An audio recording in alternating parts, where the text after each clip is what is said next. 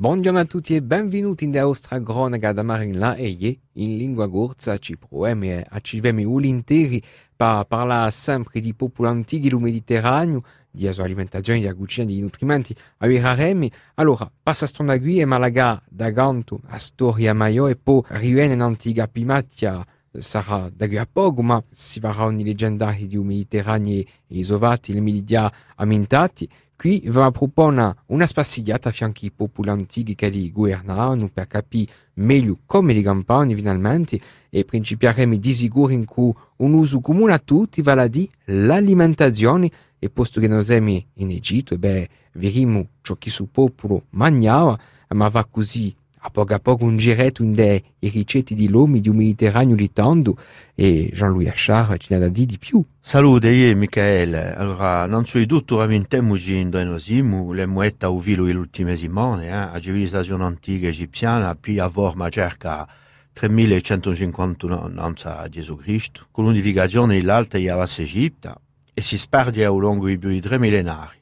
O regno di Faraone si compierà ufficialmente in 31 non Gesù Cristo, quando l'impero romano farà di l'Egitto una delle sue province. In quell'epoca si considerava che la salute e la lunghezza della vita dipendiano di piacere da urino. Dunque, dei fatti un uomo che aveva un bel appetito, poteva essere in buona salute, mentre quello che mangiava i cassai era considerato come una persona malata e forse vicina alla sua morte.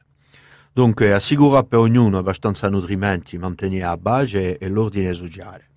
Per capire meglio su barè si può rammentare un contrasto tra il faraone Chetti e il suo figliolo, tanto a maniera egalmente una rivolta popolare. Allora, su faraone Chetti diceva che un disgraziato può diventare un nemico e un uomo che campa in bisogno un ribello.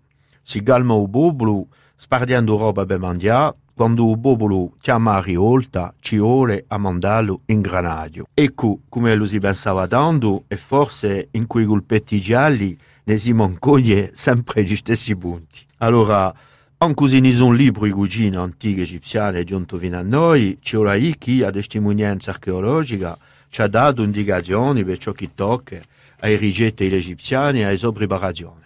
Abbiamo quantunque, grazie al contenuto di queste sepolture, parecchi insegnamenti preziosi che descrivono la diversità e la cultura di ciò che li consumavano. Ciò che abbiamo a scoprire a poco a poco con le nostre prossime cronache.